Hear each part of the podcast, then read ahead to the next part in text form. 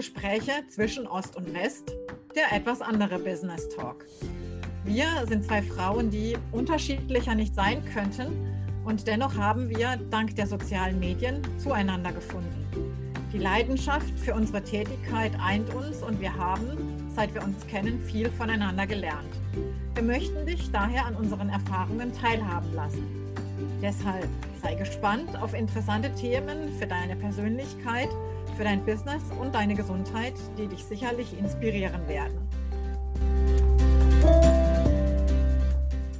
Ja, heute wollten wir uns doch mal, liebe Zuhörerinnen, wir haben uns gedacht, im Sommer, da geht es einem doch immer vergleichsweise gut. Man ist äh, durch die Sonne aufgeladen, energiegeladen und fühlt sich tendenziell wesentlich besser als im Herbst oder im Winter.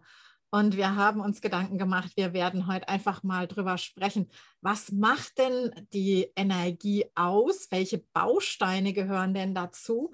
Und wo darfst du, wenn du dich vielleicht nicht ganz so energiegeladen und fit fühlst, vielleicht auch mal hingucken und dir einen, einen Kreis idealerweise aufzeichnen, was wie so ein Rad aussieht, was vielleicht wie so ein, ein Rad mit Speichen aussieht anhand eines Fahrrades und dann zu sagen, wie kann ich mir diese einzelnen Felder dann mal aufteilen? Was gehört denn für mich dazu zum Thema Energie? Und Thema Energie, Edeltraut, das ist doch das Stichwort für dich mit, na, das fängt doch schon mal im Körper bei unseren Zellen an, oder? Was müssen wir denn da beachten? Unbedingt in den Zellen, aber weil du gerade sagtest Sommer, Viele Menschen haben im Sommer mehr Energie, einfach weil wir mehr Licht haben. Ja, gerade hier für uns in, in Nordeuropa ist das ja ein ganz ausschlaggebender Faktor, um mehr Energie zu haben. Und sicherlich, wenn es zu heiß wird, darüber haben wir ja eine unserer letzten Sendungen gemacht, wenn es zu heiß wird, dann sinkt die Energie wieder, ne? weil dann doch einiges im Körper passiert, was für die Energieproduktion in den Zellen nicht so gut ist. Und da du die Zelle erwähntest, die Zelle ist das Organ, wo die Energieproduktion stattfindet. Und zwar in einer ganz kleinen Zellorganelle, die man Mitochondrium nennt. Die sind so interessant. Die Mitochondrien stammen ja ursprünglich von diversen Bakterien ab, die sich daraus entwickelt haben. Aber darüber will ich jetzt nicht sprechen. Bloß in den Mitochondrien findet wirklich unsere Energieproduktion statt. Und zwar muss man sich das immer so vorstellen, was brauchen wir? Wir müssen was essen. Wir brauchen also Kohlenhydrate, Eiweiße, Fette, wobei bei Kohlenhydrate bin ich immer ein bisschen zweideutiger Meinung, aber Eiweiße, Fette sowieso. Und wir brauchen den Sauerstoff, den wir einatmen. Ja, und bei einer schönen, klaren Sommerluft atmet sich das natürlich ganz anders als bei einer feuchten Winterluft. Ne? Und deshalb äh, kommt der auch viel schneller dorthin, wo er hin soll. Und es ist ganz wichtig, dass die Zellen äh, so funktionieren, dass wirklich unsere Nährstoffe dort auch ankommen. Das heißt, unser Kreislaufsystem muss funktionieren. Unsere Pumpe muss funktionieren, damit die Energieproduktion laufen kann. Und wenn, die, wenn das Herz auch nur die großen Gefäße versorgt, die kleinen nicht, die haben ja eine Eigenbewegung, damit dann letztendlich der Sauerstoff und die Nährstoffe in die Zellen kommen, dann wird daraus Energie gemacht und zwar braucht man da ganz besonders neben den Makronährstoffen auch noch einige Mikronährstoffe. Ganz wichtig an der Stelle das Coenzym Q10, das hier als Elektronentransporter fungiert. Ganz wichtig Magnesium, B-Vitamine, also B12, B9. Ja, äh, dazu gehört auch das Vitamin D3, enorm wichtig für die Energieproduktion und noch einige andere, das Glutamin, damit wirklich letztendlich aus äh, unserer aufgenommenen Nahrung Energie, die heißt dann ATP, Adenosintriphosphat. Davon produzieren wir wirklich so viel, wie wir selber wiegen. Das ist Wahnsinn. Ja, ja verdoppeln wir am Tag nicht unser, unser Körpergewicht, sondern die wird ja momentan verbraucht, diese Energie. Ne? Für alles, was wir so tun. Und das, das ist das eine. Das ist die Energieproduktion in den Mitochondrien. Und deshalb ist es auch sehr wichtig, dass man sehr dafür sorgt, seine Mitochondrien zu schützen. Denn die Organe haben unterschiedlich viele Mitochondrien in den Zellen. Ne? Das Herz mit am meisten, bis zu 5000 Stück in einer Zelle. Wow. Ja, ja, je, je mehr ein Körper zu leisten hat, ein Organ zu leisten hat, desto mehr Mitochondrien hat es. Die wenigsten Mitochondrien, ja, da lache ich immer, hat, hat das Spermium. Echt? ja. Ja, die brauchen bloß ein bisschen, um sich fortzubewegen. Früher hat man immer gesagt, die haben gar keine, aber die brauchen bloß ein paar, um sich fortzubewegen. Und die meisten hat wirklich die menschliche Eizelle, die weibliche Eizelle, mit über 100.000 in einer Zelle. Ja, daraus entsteht dann das Leben. Das ist schon spannend. Da gibt es auch ein schönes Buch drüber. Aber dar darüber wollen wir heute nicht reden. Ich könnte jetzt äh, tausende Dinge noch erzählen, aber es geht ja darum, dass wir es schaffen, diese Energieproduktion aufrechtzuerhalten. Und was beeinflusst es noch? Ne? Also Ernährung haben wir schon mal gesagt, Mikronährstoffe haben wir gesagt, Sauerstoff haben wir gesagt, aber vielleicht willst du jetzt auch noch was ergänzen.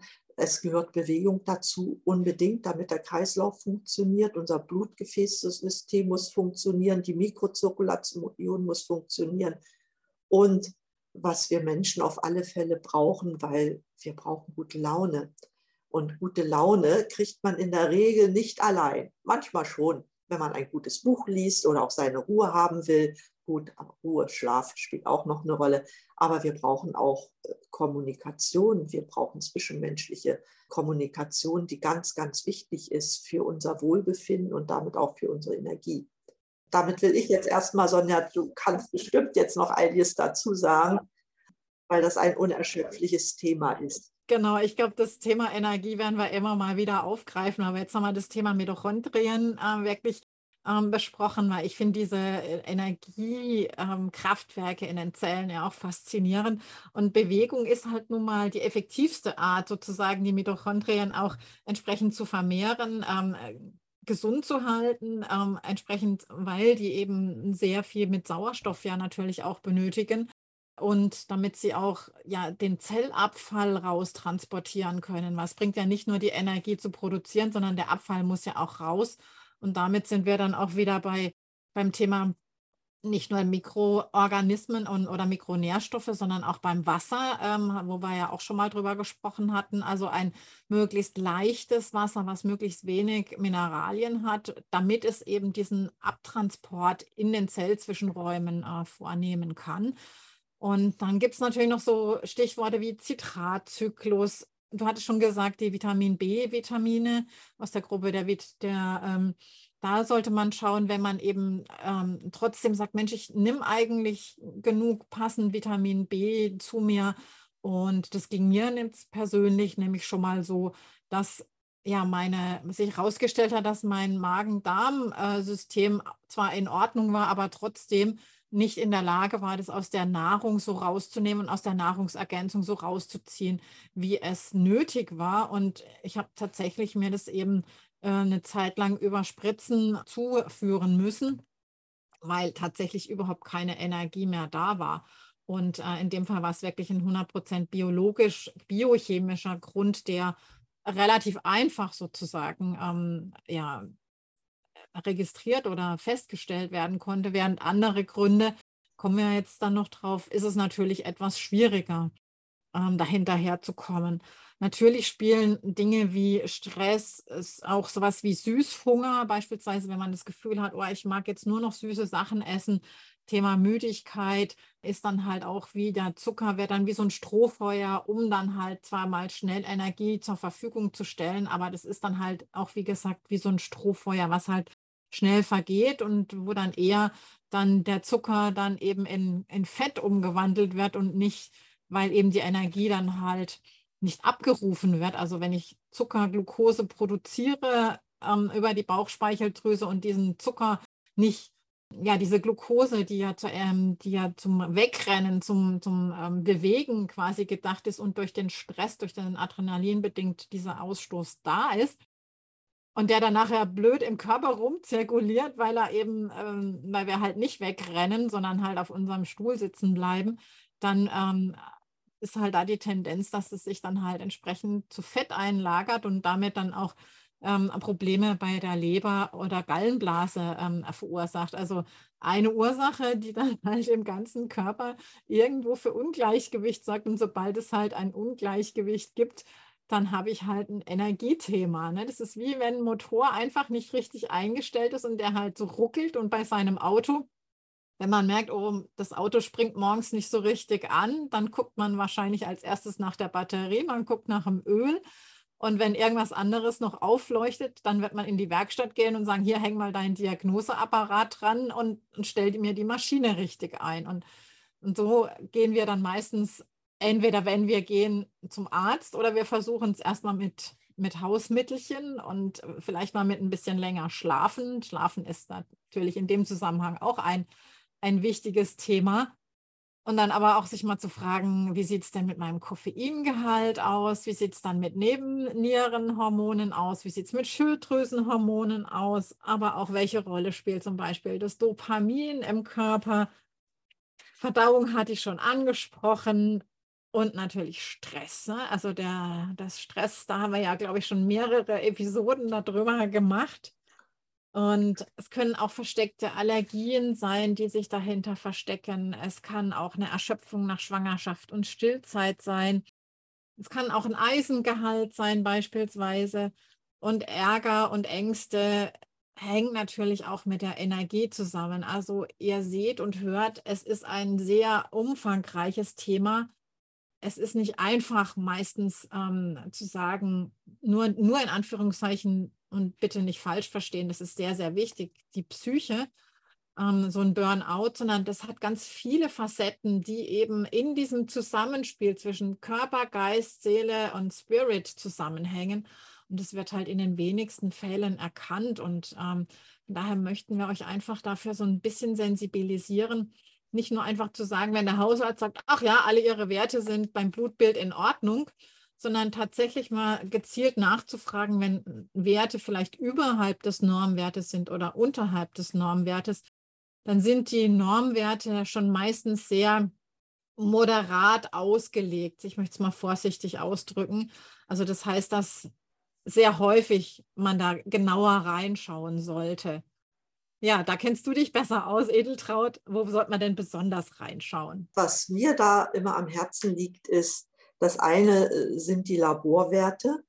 Wenn man zum klassischen Mediziner geht, der hat vorgeschrieben seine Laborwerte und man kann ja die Werte mit unterschiedlichsten Methoden bestimmen.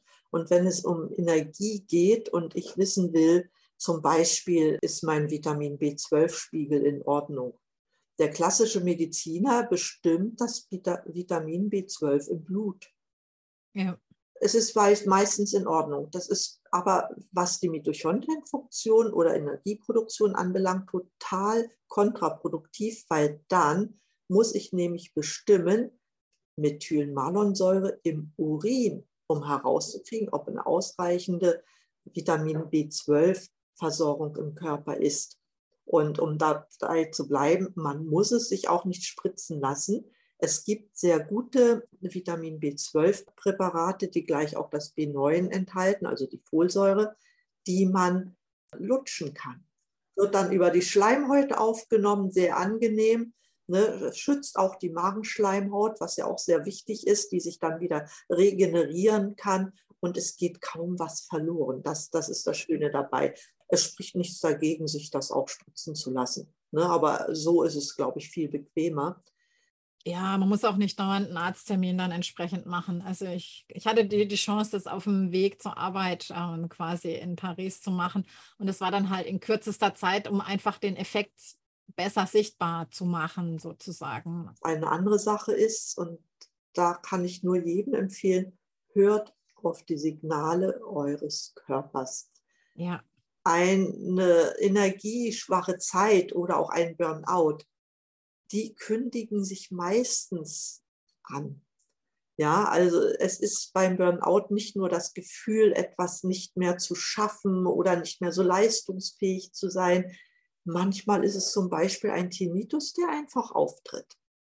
Der Körper signalisiert, hey, du machst ein bisschen zu viel, gönn mir doch endlich mal meine Ruhe ja, ich muss mich auch mal regenerieren. Und wenn sowas ist, dann arbeitet bitte nicht weiter. Dann gönnt eurem Körper die Ruhe. Richtig. Ja. Ja. Ja, ich gehöre ja auch zu denen, die extrem wenig Schlaf brauchen. Das kann sein, das ist ja eine individuelle Geschichte. Ausruhen über den Tag, ausruhen kann ganz unterschiedlich sein, aber guter Schlaf, ein guter Schlaf mit mehreren Tiefschlafphasen, ja, ein, ein REM-Schlaf, der dazugehört, ist enorm wichtig, um den Körper zu regenerieren. Ja, wenn, wenn wir das nicht mehr können, auch, auch so Schlafprobleme überhaupt haben, dann muss man wirklich mal in sich gehen und überlegen, was mache ich über den Tag, was mich daran hindert, einen guten Schlaf zu haben. Denn der ist enorm wichtig, auch teilweise unterschätzt. Ja, ich selber zwinge mich manchmal regelrecht dazu, mich auch mal nachmittags hinzulegen, weil ich weiß, du hast einen relativ kurzen Nachtschlaf von sechs Stunden dann musst du das am Körper irgendwie ausgleichen. Und da reicht es am Tag, wenn man mal eine, äh, ich sage mal, so ein Powernapping von einer Stunde macht. Da hat man nämlich die Tiefschlafphase dabei und ist hinterher total entspannt.